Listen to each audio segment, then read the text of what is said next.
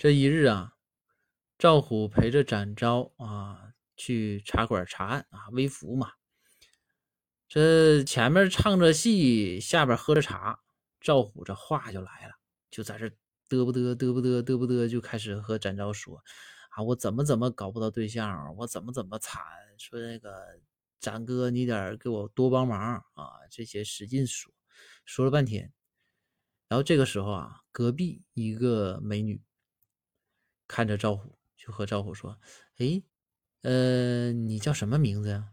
这赵虎一看，我机会来了，对吧？你看你没有别人，你不认为我赵虎多牛？你看这回有识货的了吧？